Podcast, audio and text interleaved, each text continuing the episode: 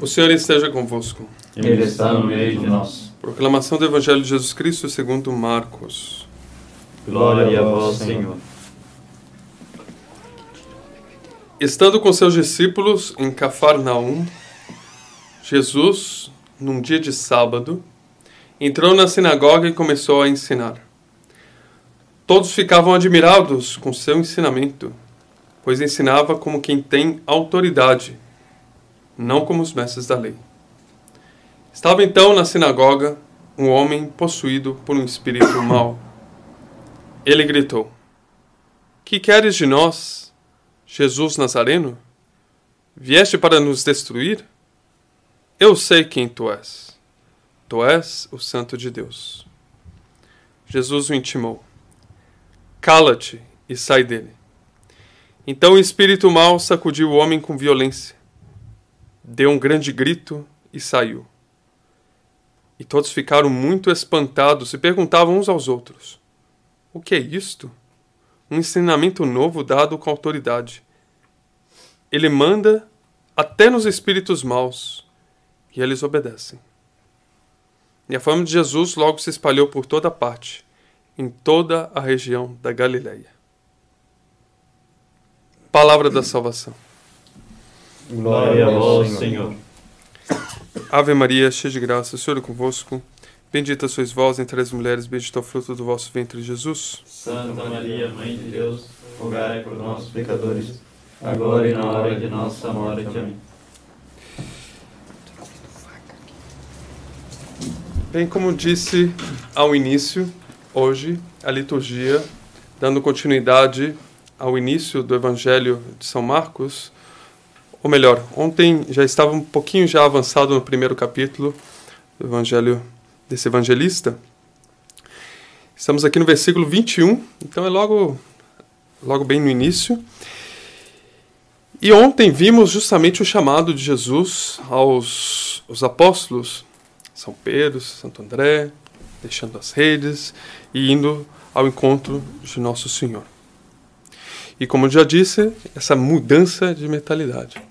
E em seguida, isso acontece com todos nós. Quando nós abandonamos a nossa vida pregressa, a nossa vida interior, nos convertemos, ou melhor, sempre nos convertemos, mas uma vez que demos algum passo na nossa vida espiritual, regra infalível, vem o confronto com o mal. Regra infalível. Sempre haverá esse confronto.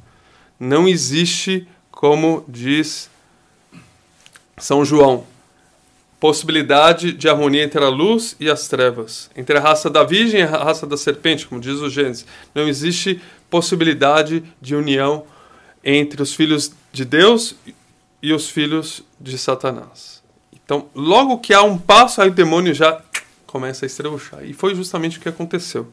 Nosso Senhor ele vai é, junto com os discípulos, os leva a Cafarnaum, que etimologicamente significa campo de consolação, vai para um, em primeiro lugar para a consolação, e assim também nossa vida espiritual. Temos uma conversão, temos consolações, mas em seguida vem o embate. E aqui vem o embate justamente dentro da sinagoga. Né? Muitas vezes a gente pensa, puxa, agora eu sou católico, eu sou católico, mas muitas vezes eu sou praticante e tal, mas enfim, sou católico. Então acontece o embate dentro da igreja, dentro da sinagoga aqui, entende? Então, mais um motivo para estarmos atentos, né? Não é porque eu já sou católico e às vezes, às vezes sou católico só de IBGE, né, como diz. Então, não é só porque eu sou católico que não vem o embate, pelo contrário, é aqui que vem o embate duro, propriamente dito. Né? Que ele entrou na sinagoga, começou a ensinar, muito bem, todos ficaram admirados com o ensinamento de Jesus. Olha como ele fala, impressionante. E aí, dentro da sinagoga, de fato, aparece um homem possuído por um espírito mau. Estava possesso pelo demônio. Vai lá saber por que estava possesso. Não se sabe. E ele pergunta, ele gritou em alta voz, e aqui mostra justamente pavor do demônio. O demônio não aguenta o filho da luz. Ele não aguenta Jesus. Não aguenta aqueles que seguem um bom caminho. Ele grita, estrebucha. Então atenção. Se na minha vida espiritual já tem agitação, tem gritaria, tem barulho, Deus não faz barulho e barulho não faz bem. Bem não faz barulho e barulho não faz bem, ou melhor. Então se tem barulho, hum, atenção. Então ele gritou: Que queres de nós, Jesus Nazareno? Vieste para nos destruir. Então, que queres de nós? A tradução é um pouco diferente porque diz assim: o que que tem, o que que nós temos a ver com você? No fundo está dizendo assim: está enfrentando Jesus. Que, que, qual que é a relação? Você está aqui, que, como se diz em italiano, cosa c'entra? O que tem a ver? O que você está fazendo aqui? Vieste para nos destruir? E aqui vem um detalhe muito interessante. Eu sei quem tu és, proclama o demônio. Eu sei quem tu és. Tu és o Santo de Deus. Oh, mas o demônio está dizendo a verdade? Tu és o Santo de Deus, ele não é o pai da mentira? Ah, aqui mais um ponto para a nossa meditação. Como diz São, São Tiago na sua epístola, né? Tendes fé? O demônio também tem. Ele também diz aqui: Tu és o Santo de Deus. Parabéns, tem fé?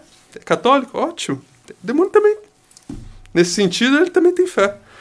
Mas, e aqui vem a diferença, diz São Tiago: os demônios creem e estremecem. Eles dizem: Tu és o santo de Deus, mas por temor, não por amor. Também São Pedro diz: Tu és o santo de Deus, reconhece que Jesus é Deus, mas ele diz por amor. Aqui o demônio diz por temor. Ele diz é uma fé meramente por uma fé forçada, assim, porque é tal evidência que é o santo de Deus que ele tem que dizer. É quase que obrigado a dizer. Só que é uma fé sem caridade. E a fé, vai dizer São Tiago, a fé sem as obras é morta. Por isso que Lutero não gostava muito dessa, dessa passagem de São Tiago, porque ele queria, não, só fé basta, já, já, me, já me santifico, basta fé. Não, São Tiago deixa muito claro: a fé sem as obras é morta. A fé também o demônio tem. Então é necessário as obras. Né? Bem, e aqui, que, que, qual que é a nossa atitude? Né? Então, recordando, convertemos, temos consolações, ficamos admirados, e aí vem o embate com o demônio. Essa divisão. O que, que devemos fazer? A gente deve conversar com o demônio. Mas, demônio, queira se retirar dessa sala, onde já se viu, vai falar assim com Jesus? Cala-te, sai dele. Não tem conversa com o demônio. Não há conversa. Não há possibilidade de diálogo. Ai, essa palavra tantas vezes alardeada por aí, né? Diálogo, diálogo, diálogo. Mas que palavra talismã que já perdeu seu significado. Porque com demônio não tem diálogo, não. Com demônio não tem diálogo. Não tem como ficar em cima do muro com o demônio. Não tem. São, Santo Inácio deixa muito claro: só existe a bandeira de Deus ou existe a bandeira de Lúcifer. Não por menos que Dante Alighieri coloca no inferno aqueles que não seguiram nem a bandeira de Jesus, nem a bandeira do demônio, os pusilânimes, os medíocres. O que, que, eles, que, que acontece com eles? Eles seguirão por toda a eternidade uma bandeira em branco. Sua vida não tem nenhum sentido. E aqui Jesus deixa muito claro: cala-te e sai dele. E Jesus falava com autoridade. Alguns poderiam pensar, oh, autoridade, isso aqui é autoritarismo, onde já se viu uma coisa dessa, né? Também outra palavra aí, autoritarismo, ditadura. Não, autoridade aqui significa o seguinte: ele dizia porque ele tinha propriedade para dizer, ele era bom. Ele, só aquele que é bom pode dizer para o demônio: cala-te e sai dele. E só o nome de Jesus, ao que todos os infernos tremem e estremecem, o nome de Jesus tem poder contra o demônio. E outros nomes também. Eu conheço vários nomes você pode dizer, esse nome, demônio sai. Certo? Outros nomes, não, não dá muito certo, não. Entende? Então, aqui está muito claro aqui. Saiu com uma autoridade. E aí todos, e aqui é um ponto também fundamental. Um ensinamento novo dado com autoridade. Eles ficavam admirados. Lá na sinagoga, os mestres da lei, fariseus, né, os escribas, e eles reconheceram: nossa, que impressionante! Um espírito novo dado com autoridade. Ele manda até nos espíritos maus e eles obedecem. A fama se alastrou por toda parte. Olha só que bonito, eles todos se converteram, que maravilha, né? Sim, esses mesmos que disseram aqui, ótimo, chegou nosso Senhor, domingo de Ramos, aclamaram, dias depois estavam crucificando a Jesus. Então, atenção.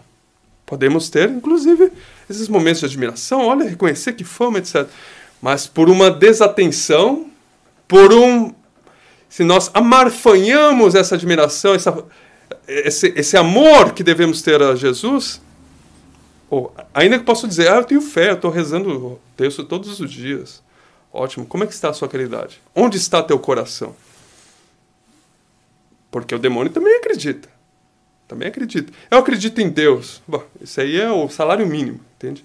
Eu acredito em Deus não significa nada. Tem que entregar seu coração a Deus. E ainda eu entreguei meu coração inteiramente a Deus. Ah, sim, entregou mesmo. E a humildade onde está? Então, pelo menos entregue com humildade. Eu entrego. Se meu coração não está inteiramente vosso, eu coloco aqui nas vossas mãos. E por isso vamos pedir nessa liturgia de hoje, né, que entreguemos o nosso coração, porque diz aqui o salmo responsorial: meu coração se alegrou em Deus, meu Salvador. E só temos verdadeira alegria. Meu coração vai ser verdadeiramente alegre se está em Deus. Pensamos que o nosso coração esteja inteiramente em Deus. Louvado seja nosso Jesus Cristo. Para sempre seja louvado.